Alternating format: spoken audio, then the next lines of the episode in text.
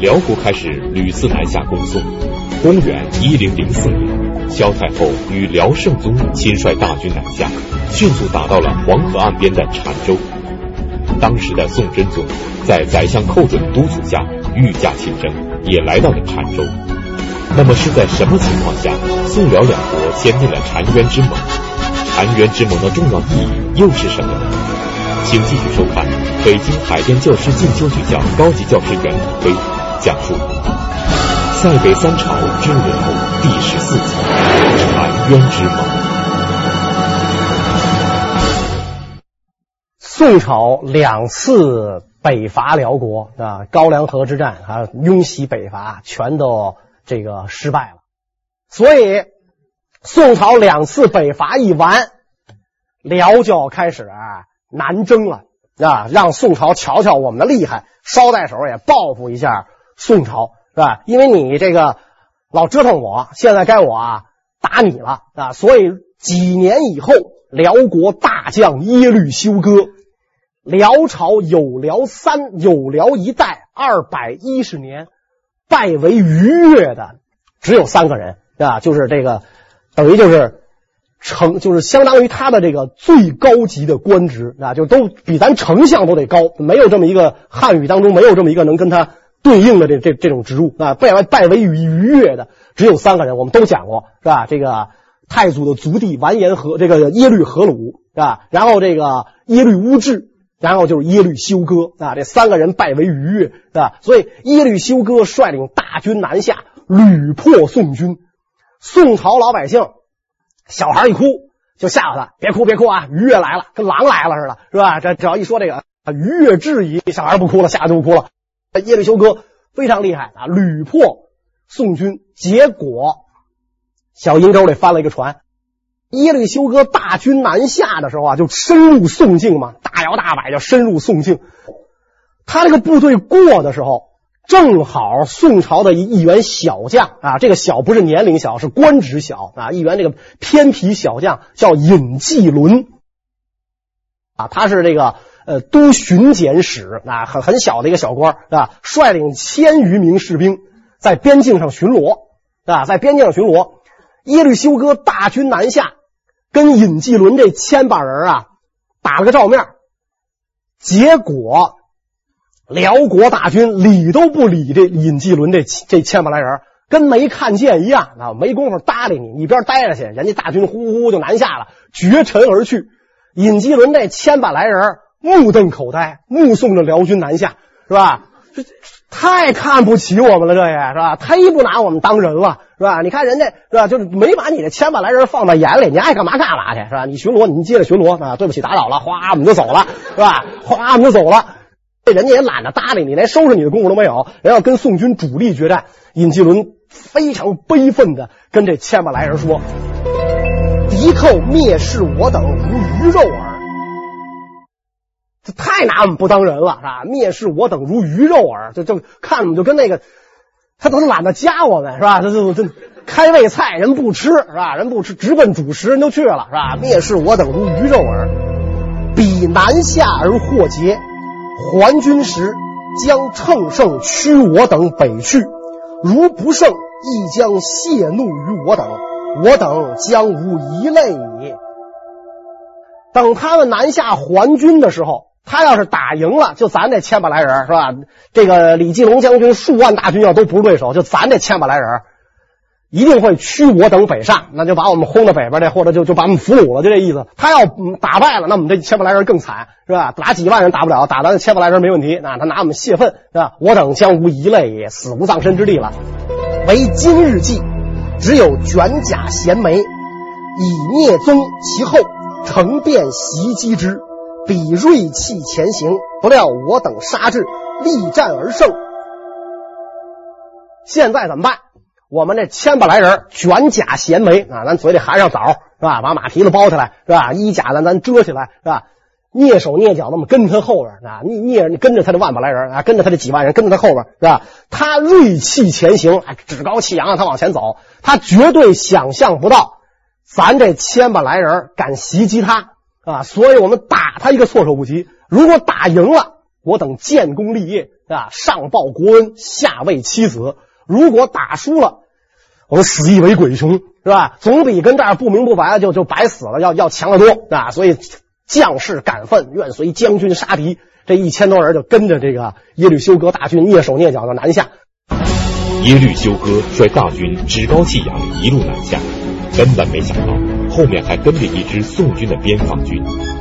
耶律休哥的大军在离宋军主力的军营还有四五里的地方扎下营来，准备休整队伍和宋军主力决战。而此时的严继伦知道自己的机会来了。辽军扎营了之后。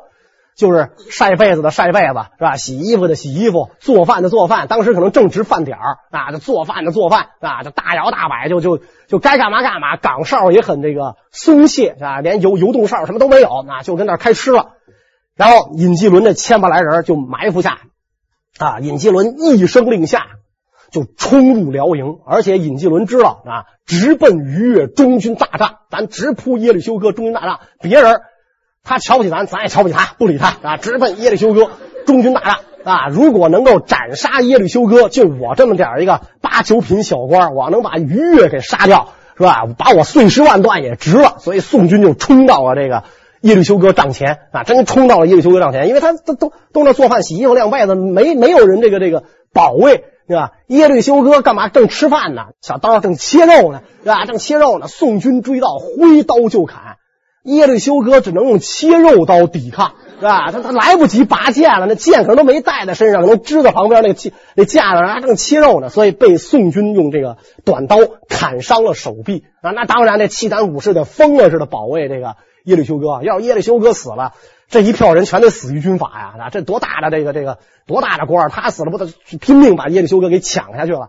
然后问题是。宋军主力看见辽营骚动了，是吧？哎，怎么回事啊？这辽营怎么自个儿乱起来了啊？然后看到辽营当中有宋军旗帜，是吧？这个宋军统帅非常高兴啊！没想到我军还有一支游击队埋伏在附近，是吧？啊，赶紧起兵配合。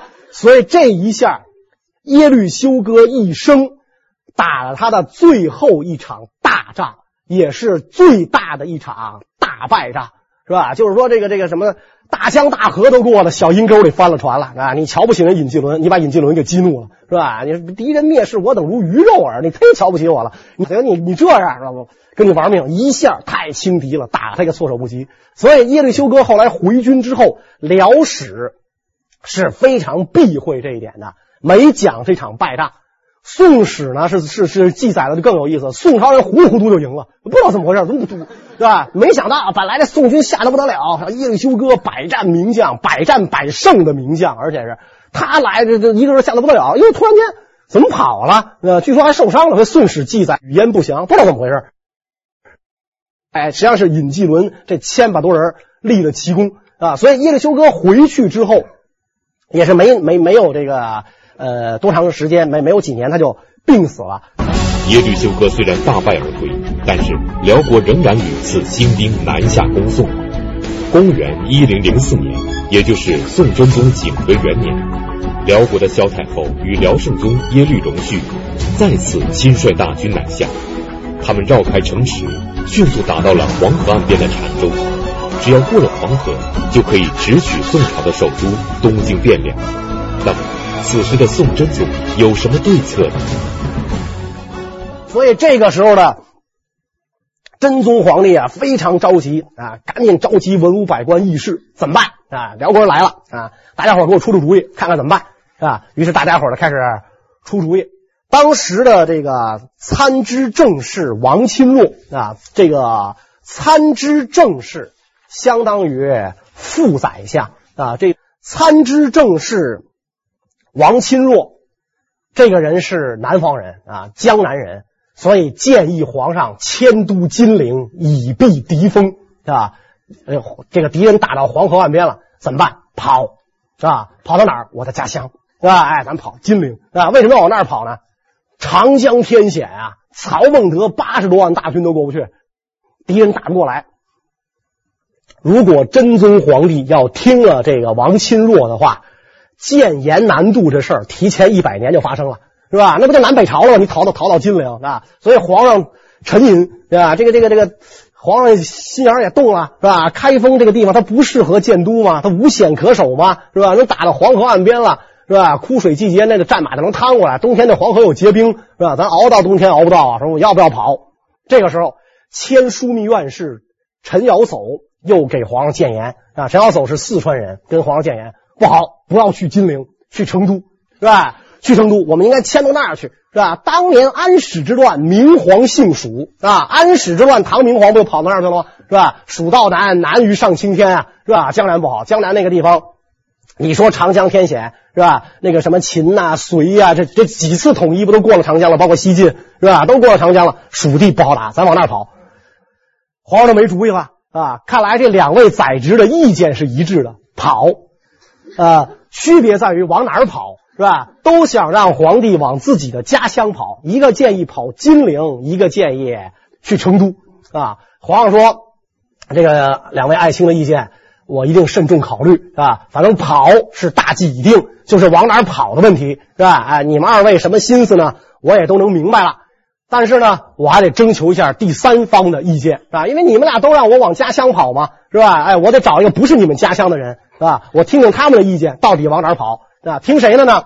新任宰相寇准，平章政事寇准。啊，皇上说去吧寇准叫来，我问问他。皇上想，这寇准是陕西人，八成他让我迁都长安吧，是吧？皇上就想，让我听听听听寇准的意见，会不会又有一个第三方供我选择，是吧？我第三个地儿供供我选择啊。结果寇准来了，啊，皇上跟他说啊，这个寇爱卿啊，啊，现在敌计当前，是吧？然后这个两两个。两两位宰执是这样的意见，他让我上金陵，他让我上成都，您准备让我去哪儿啊？是吧？您您您想想啊。结果寇准问：“这主意谁出的？是吧？”说：“这主意谁出的？”皇上说是这个两位宰执，皇上没点名啊，不能点名啊。两位宰执出的主意。或者说：“他们俩出的主意，就是甭管谁出的主意，先把这俩人宰了，人头祭旗，是吧？把他们俩杀了，人头祭旗，是吧？”皇上一听，嚯，好大的口气啊，是吧？这本朝从来不杀士大夫。是吧？整个宋朝三百二十年，一品官就杀了俩，张邦昌和岳飞嘛，是吧？本朝从来不杀士大夫，您可倒好，大敌当前，竟然要宰，把宰执给宰了，是吧？挂上把脑袋挂上祭旗，是吧？说都城是天下根本，根本动摇，人心尽失，是吧？这都城乃是天下根本，根本动摇了，树根要动摇了。这树还能活吗？是吧？你跑了，你指着老百姓，指着这文武官僚为你保家卫国，这根本不可能啊！啊，打起仗来，你天子先跑了，你让我跟这儿留守，我为谁留守啊？是吧？你国君都都都都弃江山社稷于不顾，你让我留守，我为谁留守？是吧？所以根本动摇，人心尽失。况且两条腿跑得过四个蹄吗？对吧？你说咱跑，咱可是步兵，是吧？咱是步兵，咱跑的话，你跑得过辽国的骑兵吗？你就跑到金陵，人追到金陵；你跑到成都，人能追到成都，是吧？所以必须先把这两个人斩首祭旗，然后北伐。若采用此二策，则人心崩溃，敌计深入，天下岂能保有？这样的话，咱就全完了。皇上一听，虽然皇帝懦弱，是吧？就是他，他畏惧战争。但他不糊涂啊！啊，他一听寇爱卿说的对，是吧？说的对，这个这个呃，这这个不能迁都，是吧？不能迁都，这个祖宗基业，寸土不能与人。这江山社稷是祖宗传来的，这个都城是太祖太宗定下来的，我怎么能说扔就扔了呢？太祖太宗陵寝都在地方，神主都在地方，是吧？我我扔的话，我对不起祖宗啊，不孝子孙呐，走到哪儿都骂呀，是吧？所以说对，说对，我不能走啊。我不能走，怎么办呢？这个，呃，现在最危险的事情在哪儿啊？如果河北大名府一失陷，社稷不保，现在急需派一位重臣镇守河北大名府。所以这个皇上就问寇准啊，说我挡敌人没问题，我亲征都没问题。现在敌人深入啊，深入，他孤军深入，他经过的很多地方啊，他没有被他占，他还没占。特别是河北大名府，是吧？但是这个大名府必须守住，能切断敌人的后路。爱卿，你看派谁去镇守大名府？寇准说王钦若呀，让他去，是吧？他去，呃，他不是主张迁都金陵吗？先让他去大名府镇守一下，是吧？结果这个皇上就召见王钦若，啊，召见王钦若啊，这个王爱卿啊，寇爱卿推荐你镇守大名府。王钦若一听，皇上没让他下跪就跪下来了，是吧？腿又软了。这臣是文人啊，我我怎么会这个镇守大名府呢？没等皇上说话，寇准先说：“你现在不是臣子辞难之，参政当提此意。”这话一说，王钦若没话可说了。皇上都没说，寇准就把他推到了一线。所以王钦若只好啊去出阵，这个以参知政事，判大名府事，啊，这个这个就心里骂着就上任去了，对吧？就上任去了。但是但是不管怎么说，王钦若宰执一级的高官到达前线，是吧？甭管他真起不得了作用，还是假起作用，最起码这个名声这么大啊，证明朝廷对这场战事的重视，所以前线宋军就安定下来了。寇准心里清楚，辽军虽然来势汹汹，但他们只是孤军深入，宋朝的主要城市和军队还在朝廷的掌控之中，所以只要宋军全力抵抗，辽军是不可能渡过黄河的。那么，寇准会用什么办法来激励宋军奋起抗敌呢？这个时候，辽军攻打甚急啊，攻打甚急，鞭炮啊，雪片似的飞到东京汴梁。到寇准那儿，寇准就给扣下来；到寇准那儿，寇准就扣下来。干嘛呢？攒齐了一块儿给高宗送去啊，给给这个真宗送去，攒一块堆儿是吧？这么厚一摞。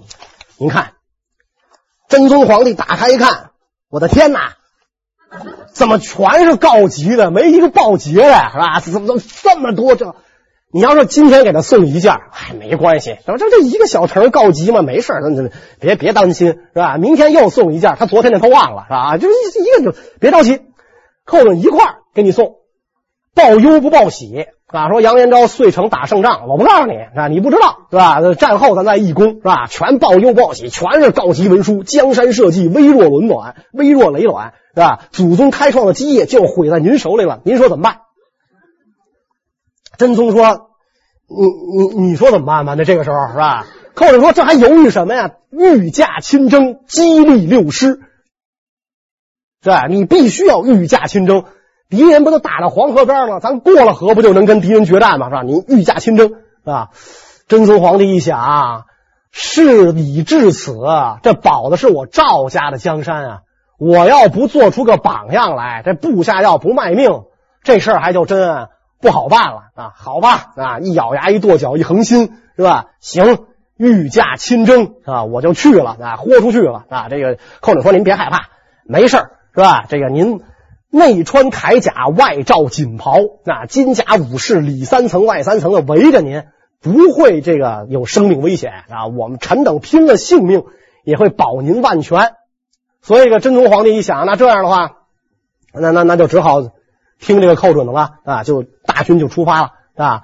出发之后没走出去多远啊，这个消息传来啊，就从东京传来消息，说这个留守东京的雍王病逝啊，说这个雍这个皇族啊，雍王病逝啊。然后这个那东京就没人防守了吗？啊，东京没人防守了，所以这个赶紧真宗皇帝就命一个参知政事，因为北宋参知政事很多嘛，啊，这个参知政事叫王旦。啊，叫王旦，他的这个后代王伦，在这个两宋之交出使金国是很有名的啊。王旦就悄悄的问这个真宗皇帝啊，说您这一走啊，多少天能够回来？真宗皇帝沉吟不语啊。后来王旦一看真宗皇帝不表态，就追加了一句，说十日不胜将如何？如果您十天都没打胜仗。啊，十日不胜将如何？那怎么办？真宗沉默半晌，蹦出了仨字儿：立太子。如果我十天打不了胜仗，还回不来，太子监国，立太子。就说真宗皇帝也是做好了什么呢？就是呃，国君死社稷的准备，是吧？他也知，他也感觉到说此一去，凶多吉少，有可能就。回不来了啊，有可能就回不来了啊，所以如果时日不胜，立太子。结果这个大军走了数天啊，数天之后，澶州在望了。这个时候军心浮动啊，已经开始军心浮动。又有人建议，咱们这是去送死啊，是吧？我们送死没关系，天子万金之体，怎么能去送死呢？不如暂避金陵，以避敌锋。是吧？敌人的孤军深入，走得越远，后勤补给跟不上，啊，我军越容易这个就斩断他，是吧？这个因为敌人来的时候，我们应该避其锋芒，击其归路。《孙子兵法》上这么讲了，是吧？你何必跟他争一城一地之得失呢？咱应该哎这个逃跑。所以真宗皇帝这个时候又有点动心，啊？这不是我不是我的主意啊，是吧？这个军中都有这样的流言呐。啊，啊就看寇准，问寇准啊，爱卿你看，寇准说这个时候了，只可进尺，不可退促啊，只可往前进，绝不能往后退啊，只可进尺，不可退促。若回撵数步，则万众瓦解，敌趁其后；若去金陵，亦不可得。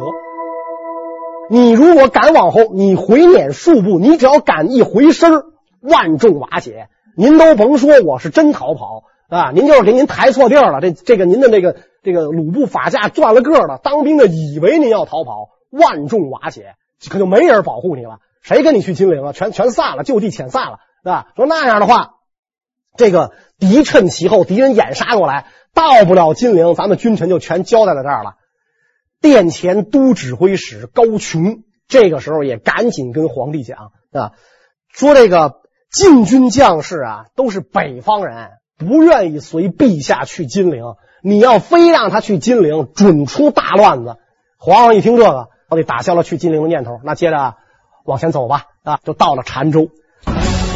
澶州城位于河南濮阳，黄河正好从城中通过，把澶州劈成了两半。此时辽军已经兵临北城，南城相对比较安全。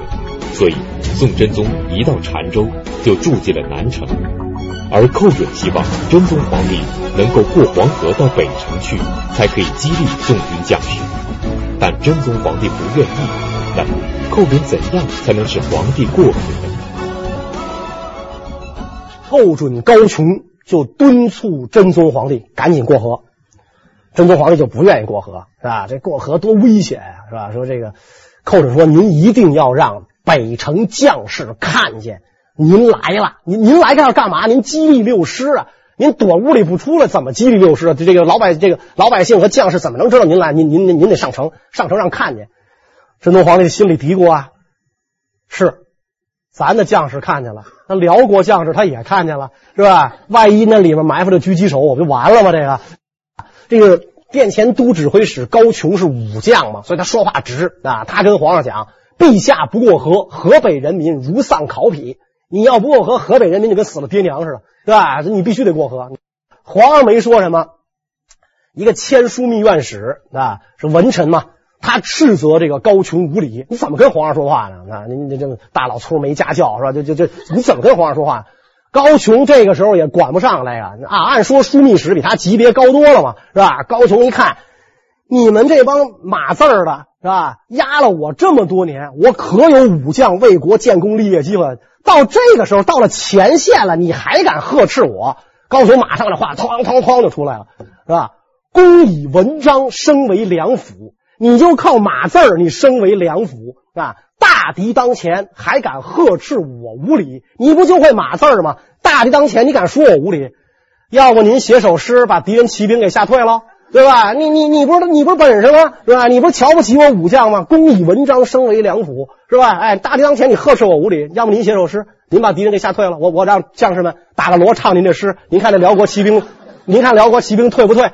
这枢密使一听，得我别说话了，是吧？我别说话，我有那本事啊，我多写几首幽云十六州都回来了，是吧？所以这这不行。皇上一看得啊，自己挨了训了。是吧？替自己挡横了，也挨了训了，回回头打脸的，得过河，喝出去了啊，豁出去了。于是这个就就就要过河了。过河的时候啊，这皇上他他他他害怕吗？他必他真的害怕吗？他在他在这个这个御辇当中啊，就就轿子要过这个便桥嘛，那船舟船搭成的便桥，抬着皇上过去。这皇上的心里打鼓。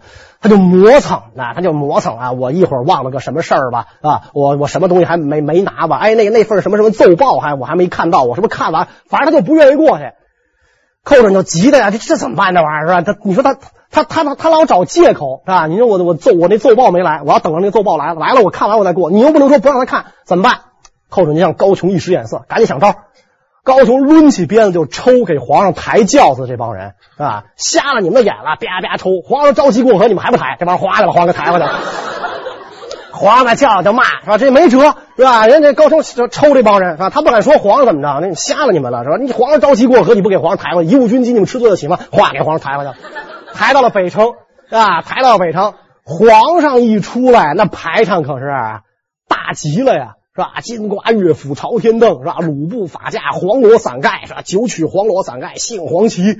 守城的将士看到皇帝的仪仗，山呼万岁，惊天动地啊！呼万岁之声，惊天动地，士气大振。这个时候，各路秦王的兵马陆续抵达前线。史籍记载，赵。都诸路兵及澶州戍卒会天雄军。这个时候的宋军人数达到多少呢？呃，二三十万人啊，二三十万。围城的辽军有多少呢？八九万啊。辽军南下的时候是二十万人，因为他是绕过宋军设防坚固的这个城市南下，他要布下一些兵力。是吧？我不能全军南下，最后被人截断退路就完了，是吧？我夺得城，我要战；我没夺得城，我得围住他，别让这个这个我军回师的时候他截杀我们，是吧？所以辽军这个时候其实只有八九万人。辽军一看，哟，赵桓小儿这个这个这个真宗小这个就宋真宗啊，这小儿真到前线来跟我拼命来了，是吧？我得让他看看啊，我们这个这个大辽的厉害啊！所以第二天啊，就是这个。辽军朝的统军使萧达廩啊，这是辽朝的名将，杨业的坐骑就是被他射倒生擒的杨业嘛啊，一员名将是吧？出城挑战啊，率那个数十名骑兵啊出城挑战。宋军知道萧达廩英勇啊，没人敢跟他去这个当面去给他对战。但是别看我军战斗力不行，战斗意志薄弱，我军武器先进啊，你敢？出城挑战，你个不知死活的东西，啊？让你尝尝我们武先进武装力、先进武备的厉害。宋军放床子弩啊，那射城墙的那玩意儿是吧？那长床子弩一支箭好几米长，唰一下放出去了，命中了这个萧达廩是吧？连人带马给你钉在地上，拔都拔不下来是吧？那玩意儿射城墙的，射射射萧达廩去，中俘虏啊，中箭坠马，辽军士气。大挫哇！我朝第一名将，这个时候，因为于越耶律休哥已经阵亡了，是吧？已已已不是已经已经故去了，是吧？耶耶律斜轸这个时候年老，他就是这个萧达廩啊，他这是第一名将，居然被宋军给射死了。甭管是用什么玩意儿射，连他都能射死，那我们去不更完吗？是吧？所以萧太后一看萧达廩死。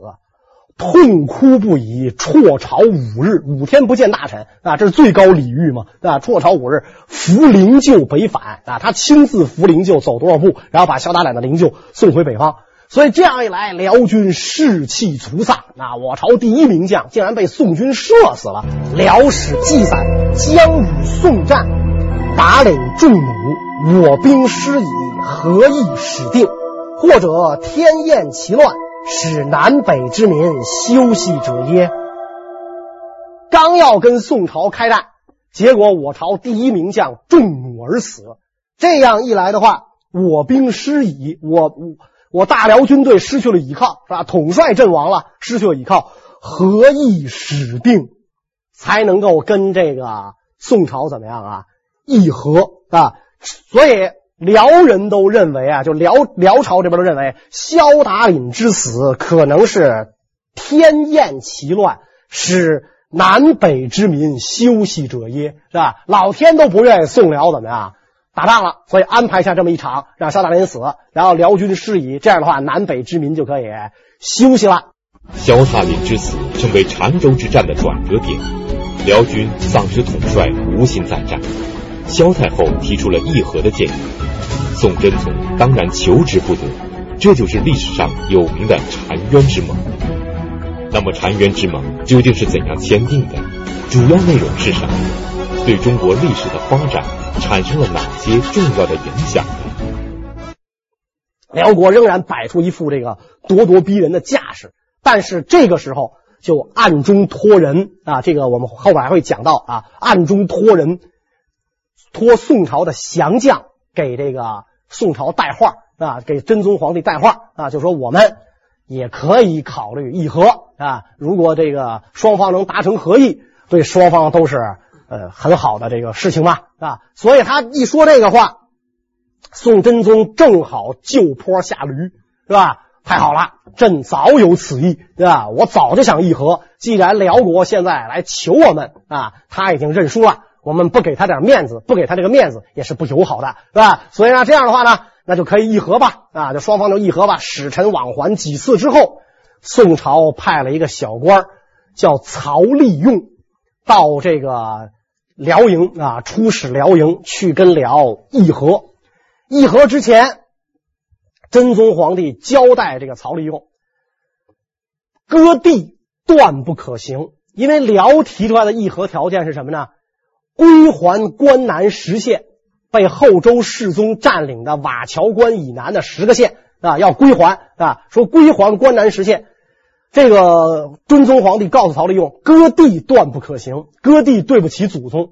要点钱无所谓啊，辽他不是穷嘛，是吧？我们援助他一点啊，这个没关系啊，这个无所谓啊。每年我答应给一百万啊，可以给一百万，你照这个底线去谈啊。曹利用表示绝不辜负陛下的信任，赴汤蹈火，粉身碎骨，万死不辞。如果辽提出非分要求啊，臣在辽营。自杀明志啊！我吓唬我吓死他们，我是吧？那您您别害怕啊！我肯定这个把这事儿给您办好了，您请好吧。曹利用就转身就出来了，寇准就拦住曹利用啊！寇准什么级别呀？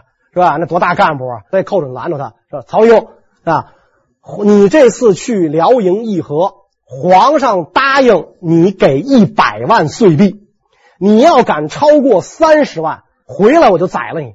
是吧？曹利用诺诺称退，您您放心，相公绝不会超过三十万，是吧？就到了这个辽营啊，到了辽营，到了辽营一看，这个萧太后和这个韩德让并排坐在这个战车上啊，那然后就开始谈。谈的时候，这果然辽先提出了条件，索取关南十里，后周的时候夺走的地儿，你还给我。曹利用说：“后周夺走的地儿，你跟我要。”是吧？那又不是我朝占的土地，是吧？那是后周占的，你跟后周要去，是吧？哎，你跟后周要去，我朝没听说这事儿，割地断不可行。您要是再说割地的事儿，对不起，我走了，是吧？咱甭谈了，是吧？甭谈。所以这个时候，一个辽国大臣就上来，就跟那个曹利用讲，啊，就说地必须割啊，碎币你得给多少多少多少。曹利用哈哈大笑，啊，说你们既然毫无诚意的话，现在。这仗已经打到这个份上啊！你们统帅阵亡，我也不是不知道，是吧？你也别拿这事来吓唬我。如果要这样，我现在回回营复命，和谈失败，然后两军明日再战。